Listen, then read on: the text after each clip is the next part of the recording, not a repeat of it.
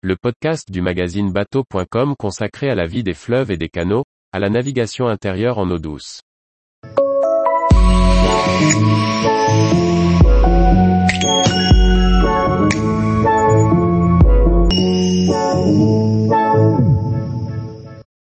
Dinan, une porte vers les canaux bretons, à la frontière entre terre et mer. Par Olivier Chauvin. Dinan est l'un des accès au réseau fluvial breton. Une ville où flottent à la fois des parfums iodés et champêtres. C'est une étape obligée avant d'aborder les écluses du canal d'Île et Rance, mais il serait dommage de ne pas s'y attarder. Dinan figure sur tous les guides touristiques, mais rien ne vaut de l'aborder en bateau. De goûter la transition entre les rudesses de la Manche, la superbe remontée de la Rance puis l'arrivée entre les quais de pierre qui se resserrent jusqu'au vieux pont qui marque l'entrée du canal et la fin du voyage pour les bateaux matés. Tout commence par la belle étendue de la Rance, un étier profond dont la physionomie a été bouleversée par l'usine marémotrice.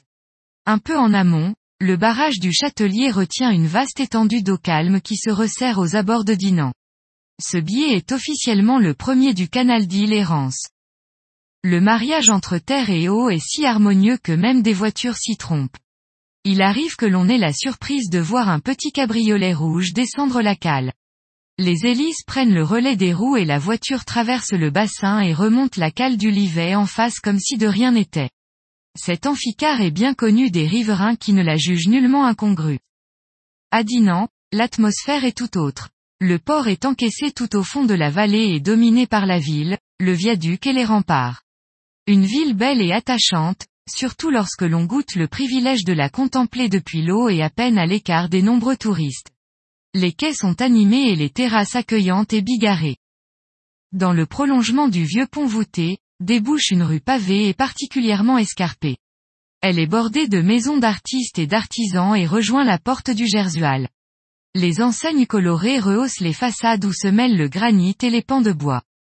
Il y a encore à grimper à travers la vieille ville pour atteindre le jardin anglais, qui domine la vallée de la Rance et offre une magnifique perspective sur le port. Au retour, une halte s'impose à la maison de Tati Jeanne sur le quai du port, qui propose des queen de Dinan et toutes sortes de bonnes choses qui consolent de la perte des calories concédées dans la montée. Le canal d'île et offre une voie de communication sûre entre la Manche et l'Atlantique, hors de portée des canons anglais, c'est du moins pour cela qu'il a été creusé.